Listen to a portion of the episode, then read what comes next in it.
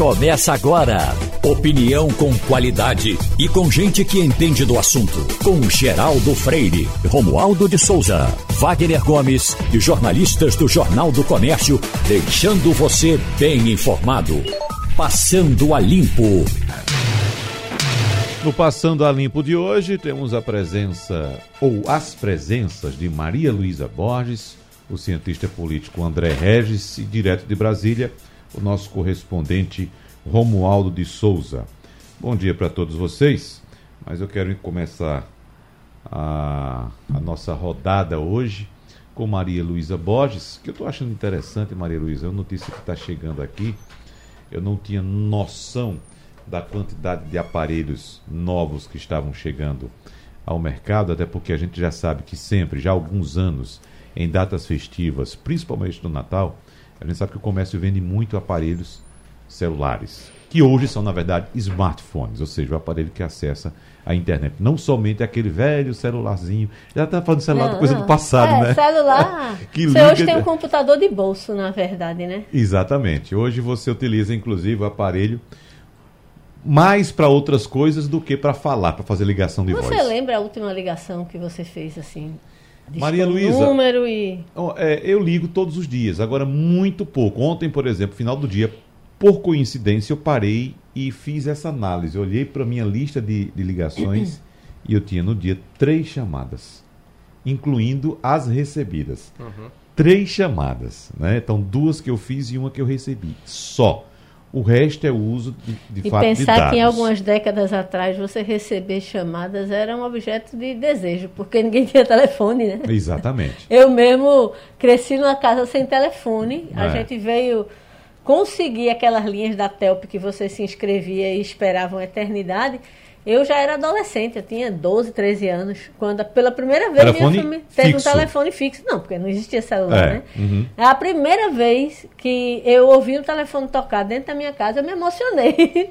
Porque era uma coisa tão rara e era um objeto de desejo da classe média e não adiantava, você podia ter dinheiro que fosse, ou você pagava caríssimo por uma linha de terceiros, ou você esperava pacientemente que a antiga Telp concluísse a expansão, né, que era o nome que Uhum, dava, é. da linha, e aí você seria contemplado com uma, um telefonezinho dentro da sua casa. Observe que já foi mercado, né? Você alugava uma linha telefônica. Você sabe que eu conheci gente que chegou a vender apartamento para trocar em linha telefônica porque era mais tinha mais liquidez na época, era mais fácil de vender. Era uma coisa interessante é que as pessoas ricas eram quem tinham acesso a duas coisas que hoje todo mundo tem, que é a comunicação, o acesso à comunicação era uma coisa de gente rica, e também fotografia.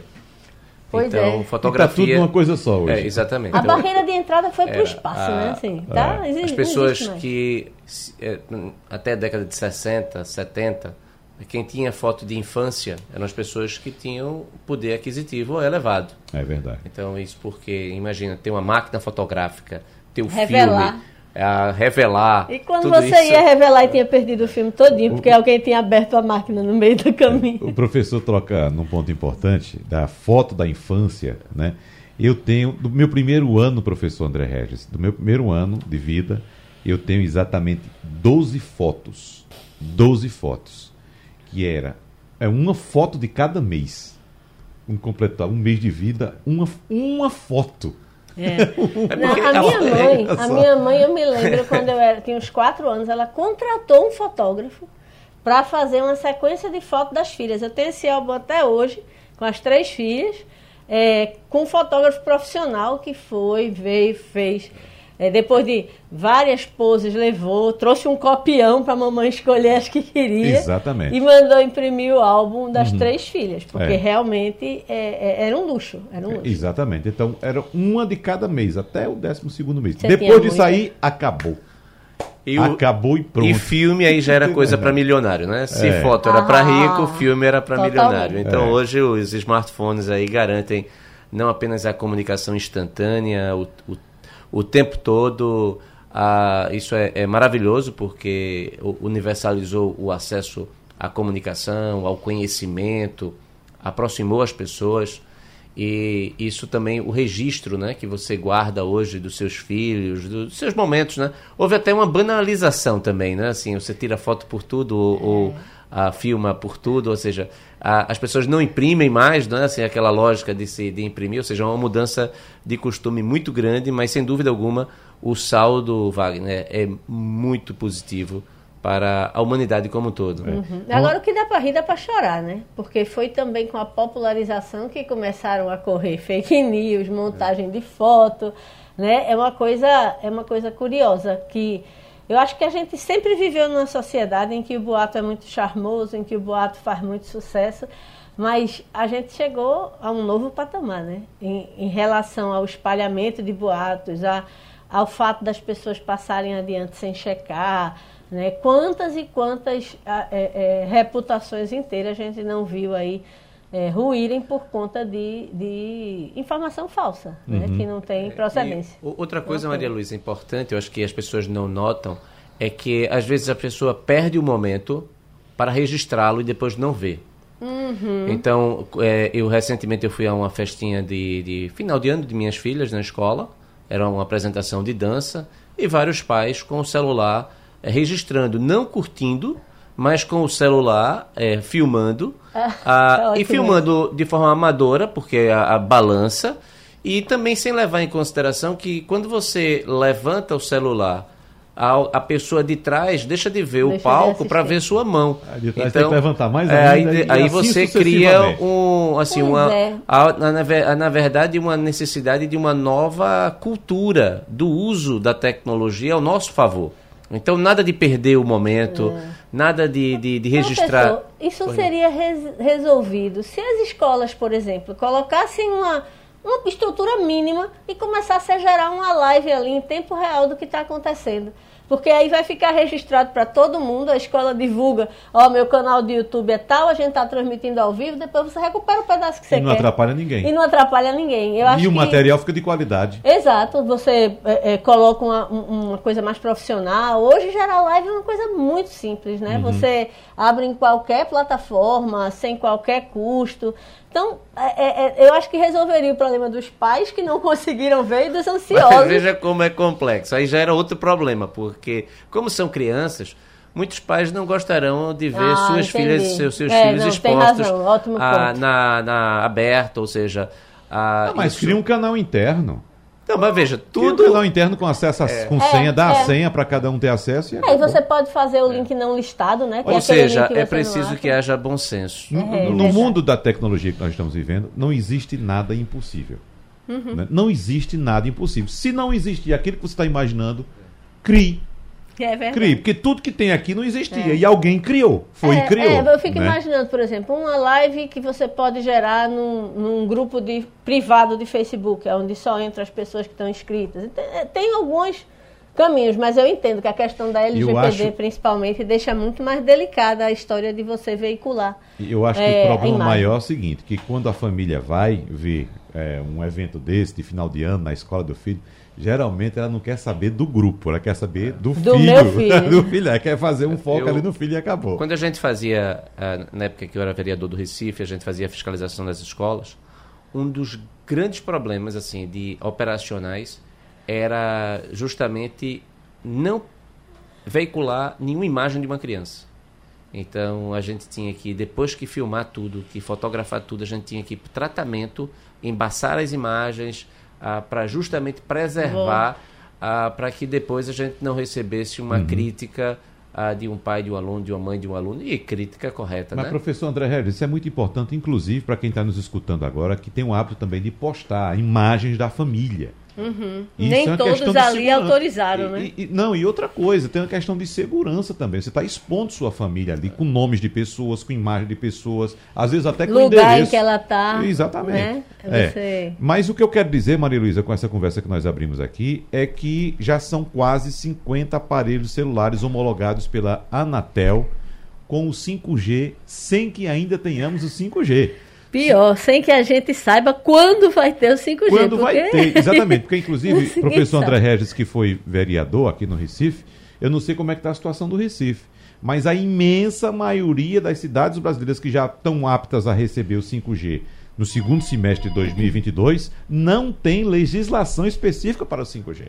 Então você tem que criar uma legislação, até porque vão ser instaladas várias outras antenas. Uhum antenas pequenas do tamanho antenas de caixa de sapato. menores que fazem um, é. um, um roteamento né, da informação de forma Exatamente, porque tem a antena principal que joga a informação, que o sinal do 5G ele é fraco, é bom que se diga isso, ele é fraco e precisa de outras antenas menores para refletir reproduzir. aquele sinal, para reproduzir aquele sinal. Então os municípios têm que ter.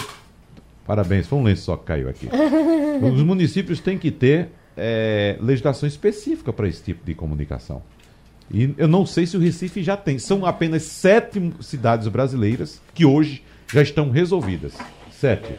Mas a, não, existe a legislação federal, existe, mas existe também a legislação municipal. É porque tem a ver com o controle urbano também, plano é. diretor, por exemplo. Exatamente. Que edifícios, que tipo de edifício pode ter uma antena, pode portar uma antena dessa? Tem a ver com altura, tem a ver com alcance. Recife nem é um lugar tão complicado, porque Recife é muito plano, né? Então uhum. eu acredito que o, a distribuição ela é mais uniforme. Mas você imagina uma cidade é, é, mineira, montanhosa, né? Foi para trás da montanha, você tem que ter toda uma outra rede para re, replicar o sinal. É, Exatamente. É complexo. Mas, Romualdo de Souza, como é que está em Brasília essa questão da legislação do 5G? O que é que se discute aí? Porque há de fato a, a, a espera a expectativa. É claro que, como disse agora há pouco, me lembrou aqui o professor André Regis, existe uma legislação federal, mas é preciso que os municípios se adequem a essa legislação, Romualdo. Bom, primeiro eu quero contar que no passado eu tinha um telefone 224444 e tinha também ações da Telebrás. Então eu vendi a linha telefônica e fiquei com as ações. Eu vendi a linha telefônica para uma pizzaria que fez uma grande campanha no rádio brasiliense e que vendia pizza à torta e à direita porque o número era muito fácil, 224444, e com o dinheiro das ações depois eu torrei em vodka, tomei tudo de vodka.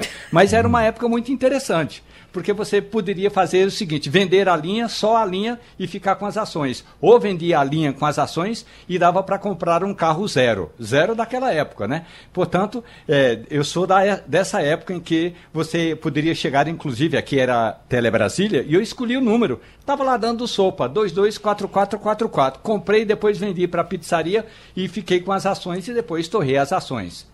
Essa é uma história que eh, teve muita gente que no passado eh, podia comprar tanto a linha telefônica como as ações na, da, da, da, da Eletrobras, desculpe, desculpe, da Embratel, e aí você ficava monitorando na Bolsa de Valores. Quando, quando subia a ação na Bolsa, você já sabia que estava ganhando dinheiro até para pagar a conta telefônica. Era interessante porque você podia é, pegar o valor das ações e pagar a conta telefônica, Wagner. É. Ah, em relação à dúvida, professor André Regis, que nós entramos aqui agora a respeito da legislação, a informação que nós temos é o seguinte: aqui apenas 28 municípios, se não 7, como eu disse, dos mais de 5.500 existentes no país, têm legislação adequada às antenas 5G, segundo o levantamento da Associação Brasileira de Infraestrutura para Telecomunicações, que é a Brintel. Então, a regulamentação para antenas é de alçada urbanística das prefeituras, mas vários estados copiaram o modelo adotado pelo Legislativo Fluminense e estão aprovando regramentos em suas assembleias. É para servir de referência e acelerar a tramitação nas câmaras municipais. Aí é como disse Maria Luísa, né? a, a legislação é federal no que se refere ao 5G porque é competência privativa da União. Artigo 22 da Constituição, inciso 4. Uhum.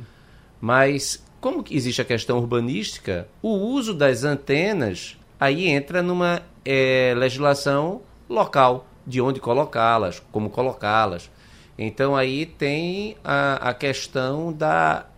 que são dois problemas, né? Um problema urbanístico do uso da antena e o problema de telecomunicações. De telecomunicações no que se refere, tudo que se refere a telecomunicações, só a União pode legislar. Isso, Artigo 22 e, da Constituição.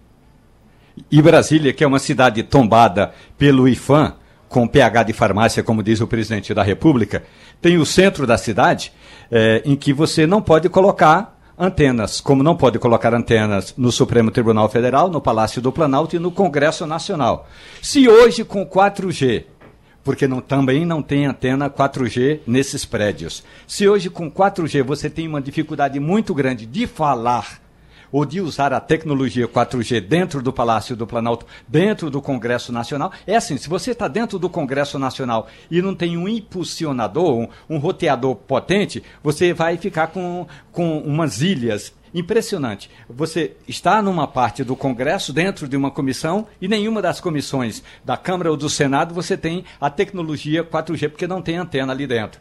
Porque também não tem antena lá fora. Então, se não tem essas antenas 4G hoje, a dificuldade é como colocar antena 5G. O Gabinete de Segurança Institucional da Presidência da República, aliás, comandado pelo general Augusto Heleno, estuda a viabilidade de colocar antenas 5G nos anexos do Palácio do Planalto, mas nunca no Palácio do Planalto. O presidente do Congresso disse que não vai mexer nesse quesito por enquanto. É claro, ele vai estar estudando a, a, a possibilidade de colocar uma antena ali em cima, naquele prédio grande, o chamado prédio dos Hs. E o ministro do Supremo Tribunal Federal, o ministro Luiz Fux, pediu a um general-chefe de gabinete gabinete dele, que deu uma estudada na legislação para ver se, do ponto de vista da segurança, é possível colocar uma antena ou antenas 5G ali no Supremo. Só para nosso ouvinte entender, ainda que tenha tecnologia 5G, ainda que tenhamos equipamentos para receber a informação por meio da 5G,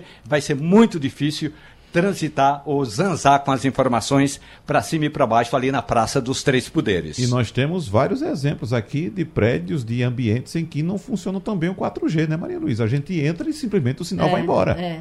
É, é, engraçado, porque em presídio funciona muito bem. Né? Pois é, que coisa, né? Tem determinados lugares é. da cidade que eu acho que era ideal para a construção de um presídio. Não como a cadeia pública de Goiânia, né? Mas uhum. que ali é, é quente. Você viu as imagens do. Pois é, exatamente. Desculpa desviar, mas aquela história é surreal demais. Uhum. O, a festa que a galera deu na véspera de Natal na cadeia pública de Goiânia. A galera que eu estou falando é a galera presa. A galera presa, né? a galera presa. Os cento e poucos presidiários promoveram uma festa com direito a MC tocando ao vivo, dançarinas rebolando até o chão, uhum. muita cachaça. Um negócio impressionante.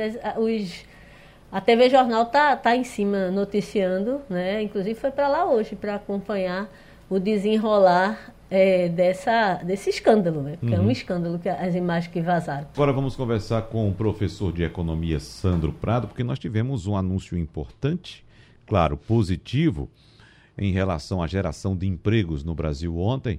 Tivemos um aumento da geração de empregos, mas a reboque dessa informação positiva, professor Sandro Prado, nós tivemos uma informação que preocupa muito, que é a geração de vagas precárias, redução da renda do trabalhador e não é uma redução, uh, digamos, simples, pura e simplesmente. É uma redução bastante significativa na renda do trabalhador. E isso o senhor já tem, inclusive, observado na passagem aqui dos nossos programas, quando o senhor também participa da TV Jornal, de algum programa na TV Jornal, mostrando exatamente essa relação do trabalhador brasileiro hoje, especificamente o pernambucano, professor Sandro Prado, com essa realidade precária da nossa economia. Bom dia para o senhor. Bom dia. É, realmente, nós estamos num momento com bastante dificuldade em relação ao emprego quando você comentou sobre essa taxa da redução média do valor dos proventos, do salário, do que as pessoas recebem, realmente nós tivemos uma diminuição muito grande. Se a gente pegar a comparação anual, nós tivemos uma contração de 11,1% em comparação a 2020. Então, se a gente pegar esse mesmo período de 2021 comparado a 2020, nós tivemos uma redução na renda média do trabalhador em 11,1%. O que, que basicamente isso significa? Que os trabalhadores eles não conseguiram reajuste, tiveram ainda uma pequena redução no salário médio pago. Por quê? Porque é justamente a inflação, né, que nós estamos aí fechando o ano acima de dois dígitos, muito próximo aí justamente desse valor da retração. Então, a maioria dos trabalhadores não tiveram recomposição salarial.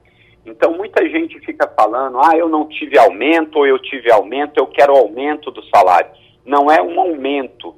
Quando você recebe dois mil reais, se a inflação for de 10% e o seu salário não for reajustado para 2.200, ou seja, se você não conseguir um reajuste no seu salário equiparado ao aumento médio do preço dos bens e serviços, ou seja, da inflação, você vai ter uma redução no seu salário.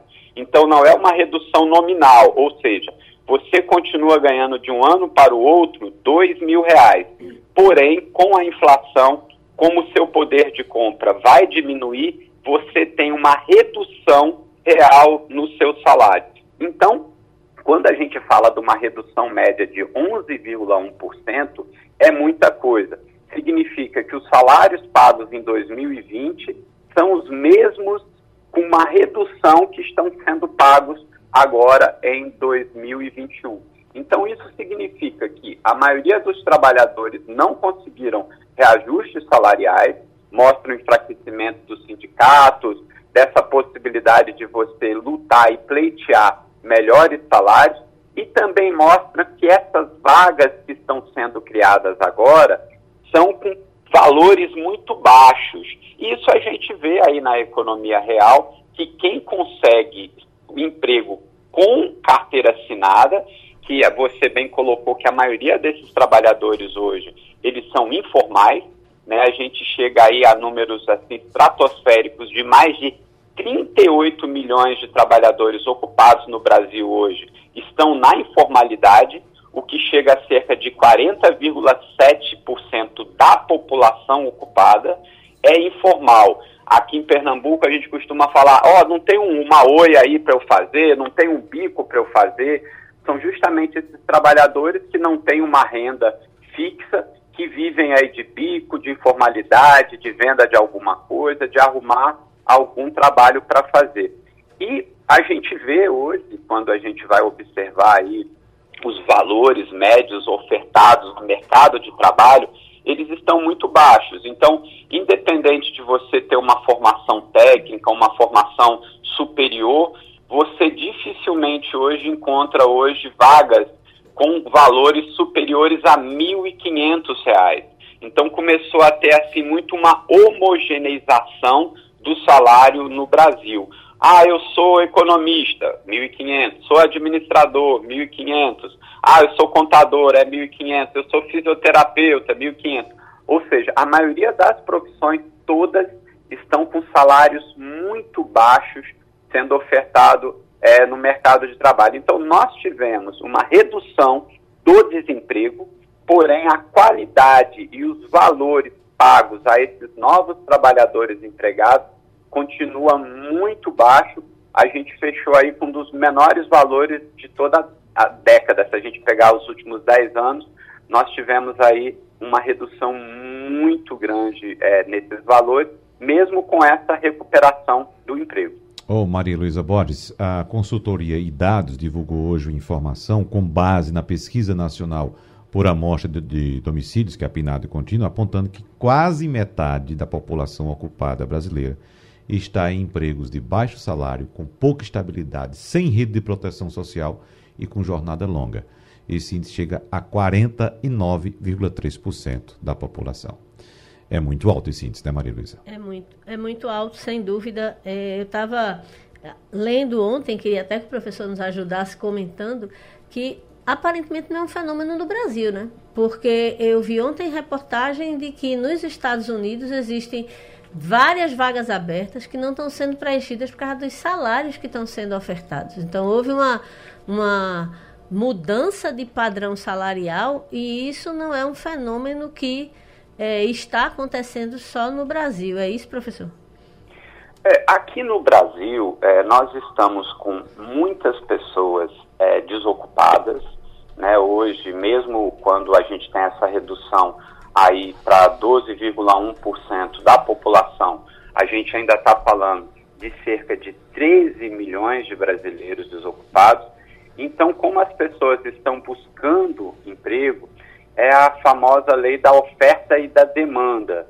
A partir do momento que você tem bastante profissionais de várias áreas desocupados, você pode fazer a redução do valor pago a esse trabalhador, que mesmo assim esse trabalhador se sujeita a esses salários por não encontrar salários maiores. Então parece que a gente acabou tendo aqui uma homogeneização desses valores pagos, não é algo que os empregadores fazem e combinado, né? não é um conluio, mas é justamente sabendo para que, que eu vou pagar mais se eu pagando com valores baixos, eu consigo bons profissionais, porque tem um exército de reserva muito grande. Então, esse fenômeno no Brasil, ele é diferente do fenômeno norte-americano, porque nos Estados Unidos, nós tivemos agora, foi uma grande ajuda do governo, é, em relação a, aos profissionais que estavam desempregados devido à pandemia de Covid-19. Então, esses valores foram bem altos é, e muitas empresas nos Estados Unidos elas estão com muita dificuldade de encontrar trabalhadores pelos valores que são pagos.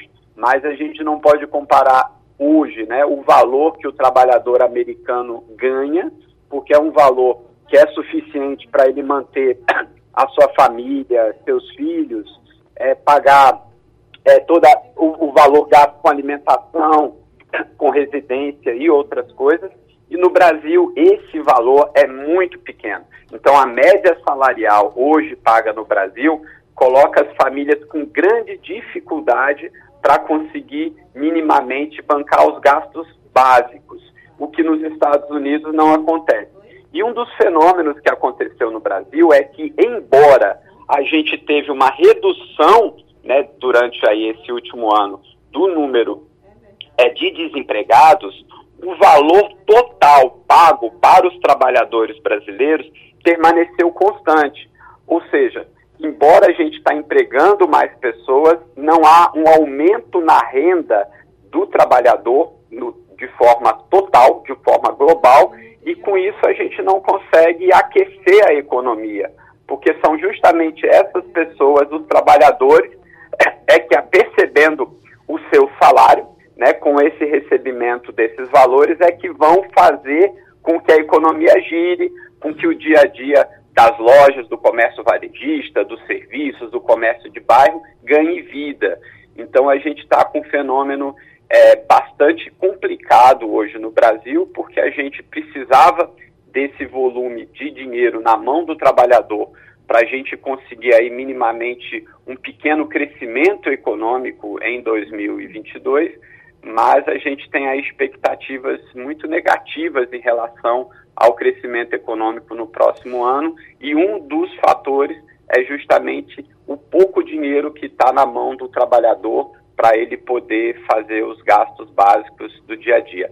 E aí, óbvio, isso faz com que haja uma tendência de do que o ano que vem a gente tem uma inflação mais baixa do que a inflação de 2021. Não tão baixa como nós gostaríamos, mas a inflação de 2021 tende a ser menor do que a inflação de, dois, a de 2022 tem que ser menor do que a de 2021, justamente por causa dessa queda da renda do trabalhador, fazendo com que uma parcela da inflação que advém da demanda, ela diminua, porque as pessoas com menos dinheiro para gastar, há uma tendência no que o preço dos bens e serviços tenha um leve recuo ou menos reajustes, senão também os empresários não conseguem vender os seus bens e serviços. Romualdo de Souza.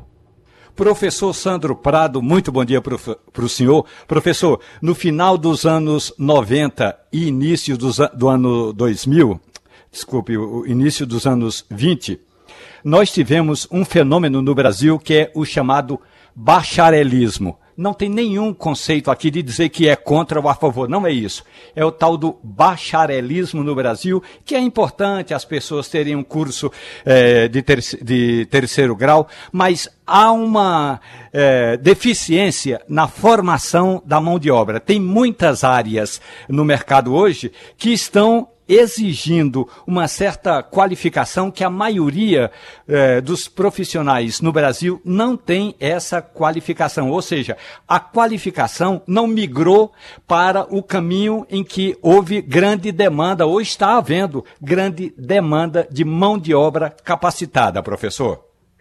Bom dia, Romualdo. É, esse fenômeno ele acaba acontecendo por várias coisas.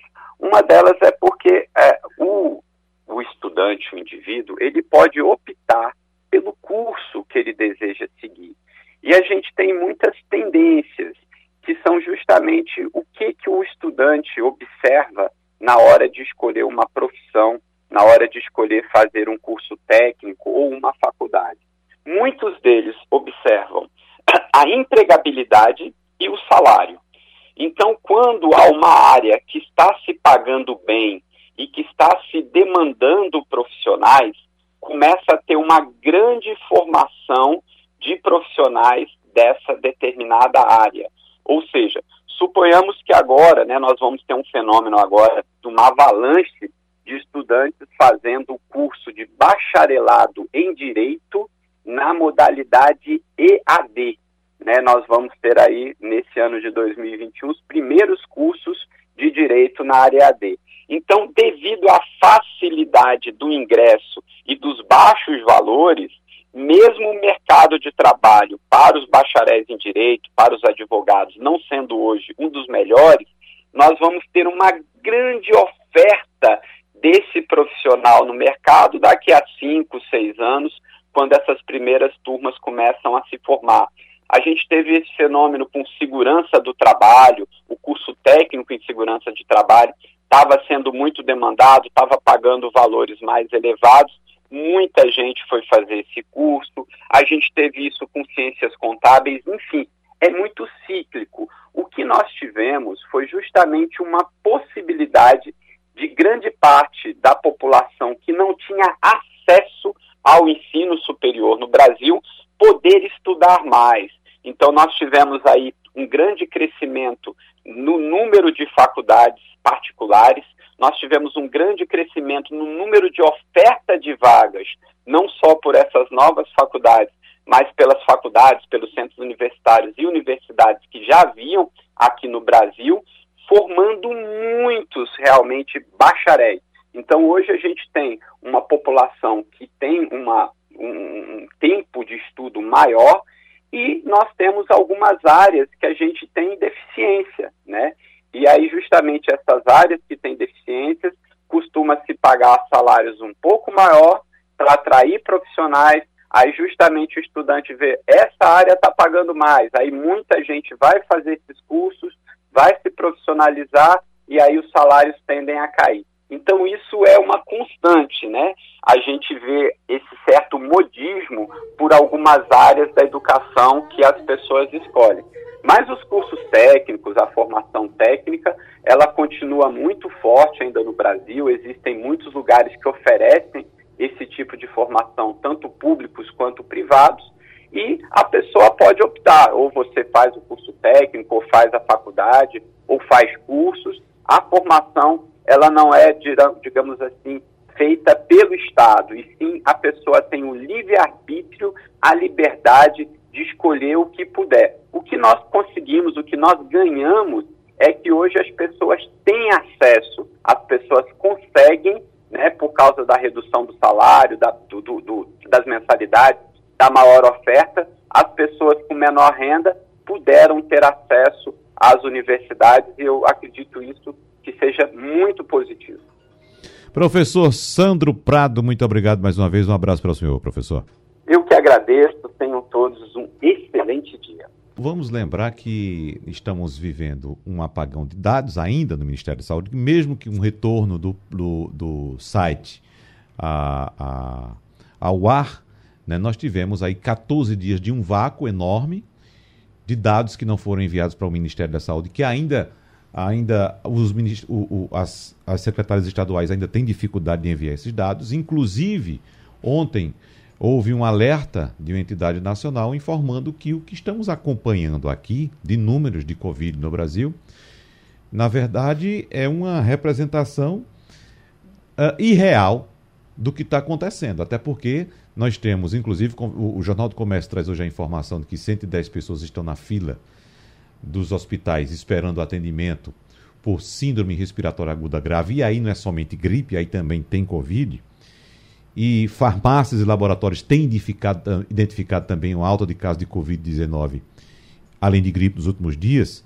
E há também um avanço da variante ômicron do coronavírus. Então, tudo isso gera uma confusão muito grande e que traz muita insegurança para quem está aqui acompanhando tudo, para saber, evidentemente, o que está acontecendo e quem trabalha, né, Maria Luísa, na linha de frente, porque precisa de um, uma informação precisa para poder atuar. Necessita de informação precisa para poder atuar o problema, atuar contra o problema. Nós estamos com o infectologista Felipe Prorasca, até porque, doutor Felipe, nós temos a informação também de que os cientistas já estão descobrindo uh, sintomas distintos nessas, nessas cepas uh, do novo coronavírus, inclusive da Omicron. E nesse momento a gente precisa orientar as pessoas o que é gripe, o que é Covid, o que é Omicron e o que o senhor diz, doutor Felipe, nesse momento. Bem, bom dia a todos. Bom dia. É, vejo que o quadro viral é muito semelhante para todas as doenças, né? Então, é aquela garganta arranhando, é aquele nariz entupido, é aquele quadro de tosse. O que diferencia muito de doença para doença é o momento em que acontecem os sintomas e o momento em que eles se intensificam. Por exemplo, nos casos de. Vamos falar de falta de ar, por exemplo. Na Covid, a falta de ar acontecia no quinto, sexto, a partir do sexto dia enquanto que na influenza acontece muito nas primeiras 48 horas. Então, esses tempos às vezes ajudam no diagnóstico, mas o diagnóstico mesmo é feito com exames. E nós sabemos que tivemos uma grande dificuldade de exames no início da, da Covid-19, que precisava coletar no terceiro dia em diante, demorava duas, três semanas para poder sair um resultado, só fazia em paciente grave, porque não tinha. Hoje nós temos o teste disponível para a Covid, inclusive de antígeno, que é considerado teste rápido, que facilita muito no diagnóstico para a Covid. Porém, nós não temos, quer dizer, temos, mas o Estado não disponibiliza o teste rápido para influenza, que você pode fazer nos quatro primeiros dias de sintoma e já poder tomar uma conduta mais específica para esses quadros.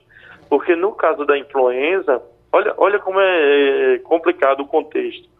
Existe uma medicação que tem várias críticas sobre ela, sobre sua eficácia ou não, que é o oseltamivir, que é um antiviral que tem resultado contra a influenza, mas que só tem efeito se você fizer até três dias do início dos sintomas.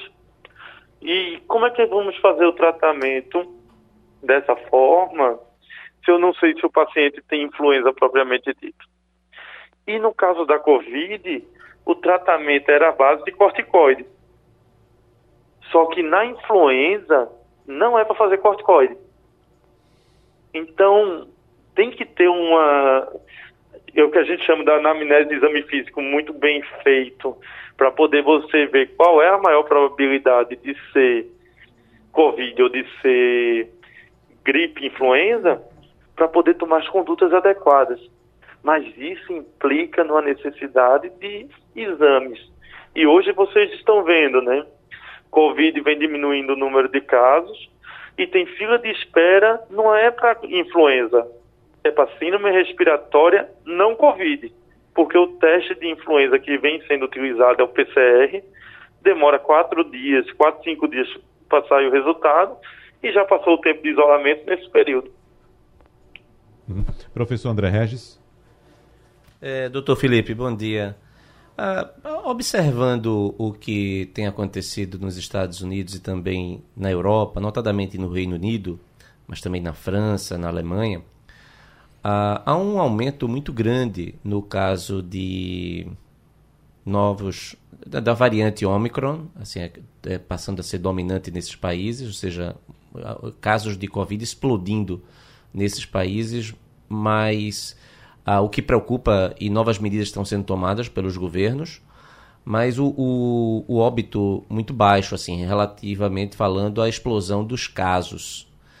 Ah, o que é que a gente aqui deve esperar, ah, na medida em que, inclusive, estamos num no, no, momento diferente do ponto de vista climático, né? Lá é inverno, aqui ah, nós estamos no, no, no, verão. Então, o que é que a gente deve observar nisso e o que é que mais nos preocupa ou nos conforta, de certa forma, assim, nos tranquiliza nesse caso? É, tem, tem, professor Regis, tem situações que confortam e que preocupam. Por exemplo, o que é que conforta aqui no Brasil? Boa parte da população adulta está com duas ou três doses de vacina e você consegue, com duas ou três doses, ter proteção boa para Ômicron e outras variantes que possam vir a surgir. Pacientes imunossuprimidos já estão na quarta dose também aqui no Brasil. E agora em janeiro, adolescentes já estão tomando do, eh, vacina. E agora em janeiro a gente vai ter a introdução das crianças a partir de 5 anos. Então, nesse ponto, o Brasil está bem avançado na vacinação dos que foram vacinados e nas doses de reforço. A Europa ainda não começou dose de reforço, não tem estimulado isso e tem tido um índice de vacinação muito baixo. Imagina que países Países de primeiro mundo com 70%, porque 30% da população não quer se vacinar. A Áustria e a Alemanha institucionalizaram a obrigatoriedade do passaporte vacinal agora para entrar em bar, para entrar em qualquer tipo de espaço fechado. No outro dia, filas e mais filas de vacinação. Já para poder estimular a população a tomar essa vacina, mas eles fizeram isso quando? No final de novembro, início de dezembro. Esses pacientes só vão ter a segunda dose na, na primeira semana de janeiro. Então, o impacto para enfrentamento da Ômicron nesses países que tomaram essa atitude vai começar a ter na metade de janeiro, quando já vai ter uma parte boa, uma nova parte da população com duas doses. E o que preocupa aqui no Brasil é que tem muita gente ainda falando de carnaval de rua, carnaval fechado, falando de tirar a máscara, né? De uma série de, de situações que a gente já viu. Ah, o Reino Unido tirou as máscaras em junho. Adivinha qual é o país da Europa que está tendo maior número de problemas? Né? Então, essas, essas, essas atitudes de se fazer 880 é um reflexo disso. A Eurocopa foi na Inglaterra liberaram torcida nos dois últimos jogos. Os, quatro semanas depois estava batendo recordes de casos de Covid. E só não está pior a influenza lá devido às políticas restritivas tomadas pela Europa no final de novembro para cá. Porque hoje o epicentro de H3N2 se chama Brasil, em pleno verão. Doutor Felipe Prorasca, muito obrigado mais uma vez pela sua colaboração aqui com o Passando a Limpo. Um abraço para o senhor, até a próxima, professor. Eu que agradeço. Um bom ano para todos. Vamos a Brasília porque temos muitos assuntos a tratar ainda e pouquíssimo tempo. Mas, Romualdo de Souza, nós temos desse imbróglio ainda Bahia, uma tragédia sem precedentes da Bahia, inclusive com a chuva já se encaminhando para o sudeste do país. Já chegou ontem à noite a Minas Gerais, principalmente em Belo Horizonte. Deve atingir também Rio de Janeiro, São Paulo. Nós temos nesse imbróglio ainda a questão da vacina que o governo, como sabemos, vem protelando com tudo, uh, com tudo que pode, para que essa vacina demore cada vez mais a chegar, né? já que o governo sabe que é impossível não vacinar, vai ter que vacinar, mas ele protela o quanto pode. E nisso ainda temos, nesse, nesse embrolho, ainda temos o presidente da República, Romualdo de Souza, passeando de jet ski e fazendo festa, dizendo que não quer voltar ao trabalho antes do fim das férias dele, Romualdo. Eu prefiro um, governa um governante é, proselitista do que um presidente omisso. Ontem, o governador da Bahia colocou os ministros no canto da parede e disse que 40 milhões de reais para a Bahia recuperar as rodovias federais, não vai dar para tapar nem os buracos. Imagine a recuperação. O governo editou uma medida provisória liberando 200 milhões de reais, mas o dinheiro não é só para a Bahia. É Bahia, Minas, Pará, Amazonas e São Paulo, cinco estados. O que significa dizer que os ministros que estão em Brasília tentando ah, resolver essa situação toda estão sofrendo uma pressão do presidente da Câmara dos Deputados, porque é Arthur Lira quem de fato está comandando o país e já que ele tem, não é, o, a, caneta do orçamento secreto, bem que ele poderia liberar algumas emendas secretas para ajudar no atendimento a famílias que estão sem água, sem roupa de cama, sem agasalho e sem remédio. Como isso tudo não vai sair, o presidente Jair Bolsonaro faz chacota no litoral norte de Santa Catarina. E com relação à vacina, até aqui o levantamento aponta que a maioria das pessoas que participou de, dessa chamada consulta pública do Ministério da Saúde, a maioria concorda com a vacinação de crianças de 5 a 11 anos. É por isso mesmo que os governadores já mandaram, inclusive o governador de Pernambuco, já mandaram à Secretaria de Saúde providenciar uma carteira para ter o cartão de vacinação de crianças de 5 a 7 anos, mas isso só depois de 5 de janeiro. Até lá, as crianças vão estar vulneráveis. Professor André Regis, é, a, a, posição do governador da Bahia ontem foi bastante interessante, bastante firme, inclusive, que ele estava num palanque cercado de ministros bolsonaristas. Quando foi anunciado, foi editada essa medida provisória para liberação desses recursos de 200 milhões de reais para a reconstrução das estradas. E os ministros anunciaram que eram 200 milhões para a reconstrução das estradas, sem dizer quais eram as estradas. Então ficava a impressão de que o anúncio era de, de uma verba toda para a Bahia. Foi quando o, o, governador entrou e disse: Olha, eu estou aqui com a, com, com a portaria, e aqui a informação é: essa verba vai ser dividida entre Amazonas, São Paulo, Minas Gerais e o Nordeste.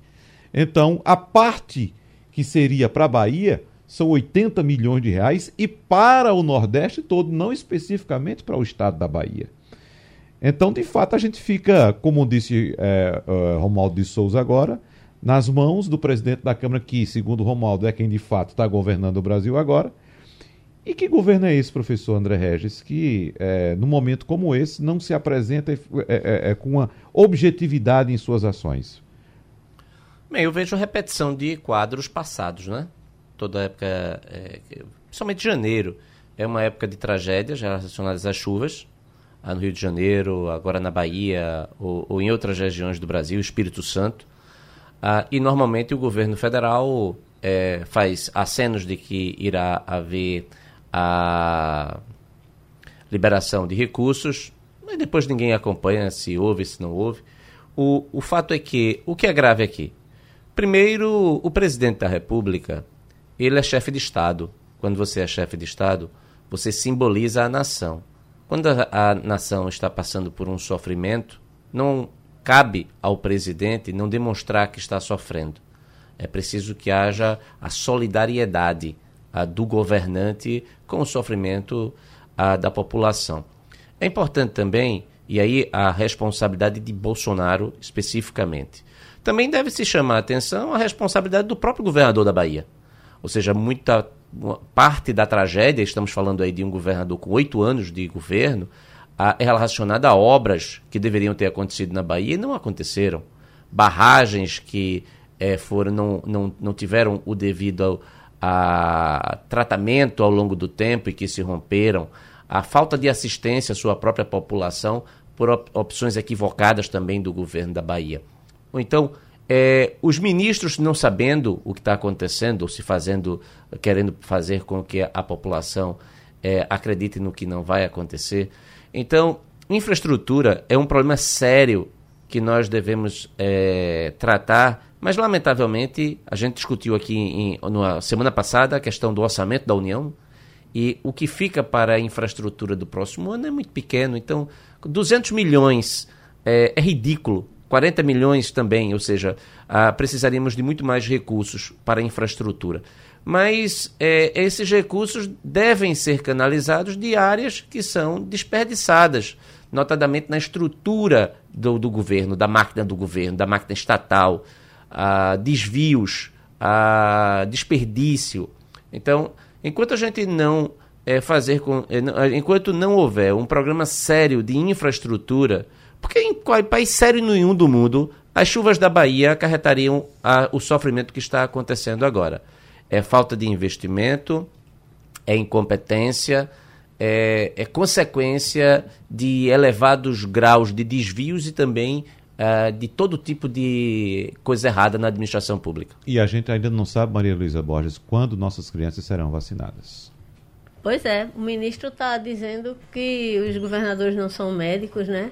Porque já 15 governadores anunciaram que não vão exigir o tal do, da liberação médica para vacinar a as receita crianças. médica. A receita médica para vacinar as crianças. Então, é, é, mais uma queda de braço, dois anos de queda de braço com o vírus virado na giraia, é, matando gente e deixando gente com sequela. Realmente é triste. E eu acho importante que o professor traz essa reflexão de que, é, de fato, há uma omissão absurda do governo federal. Omissão há um desdém, há um escárnio, é, a ponto de que eu não sei o que, é que os ministros foram fazer lá, porque quem teve o exemplo do chefe, diz, ah, tá chovendo na Bahia, vou para Santa Catarina, o mais longe que ele conseguiu ir da Bahia, e não me incomodo nas férias, foi isso que ele disse. Então, não sei nem o que, é que os ministros estão preocupados, porque se o comandante já deu essa sinalização de que aquilo ali não é uma coisa para ser é, sequer chorada, né? É, é, eu acho que o, do ponto de vista do governo federal, a gente já sabe que não dá para esperar, né? É, é, pelo pela sinalização de quem está no comando, a gente já sabe. Mas os governadores, né? Eles precisam é, é fazer também. Eles precisam realmente. E, e, aí, importante que os 15 mantenham. Vamos embora, vamos vacinar sem receita médica, porque isso não faz sentido. A Anvisa já liberou, já foi visto que é seguro. Já tem 16 países no mundo vacinando com a mesma vacina, né? Um deles os Estados Unidos. Enfim, é, é, eu acho que esperar do governo federal não tem, não tem porquê e a gente já viu que não vai vir mesmo, mas cada governador vai ter que trabalhar dobrado para suprir a, a omissão federal. Romualdo de Souza, para a gente fechar as últimas informações direto de Brasília.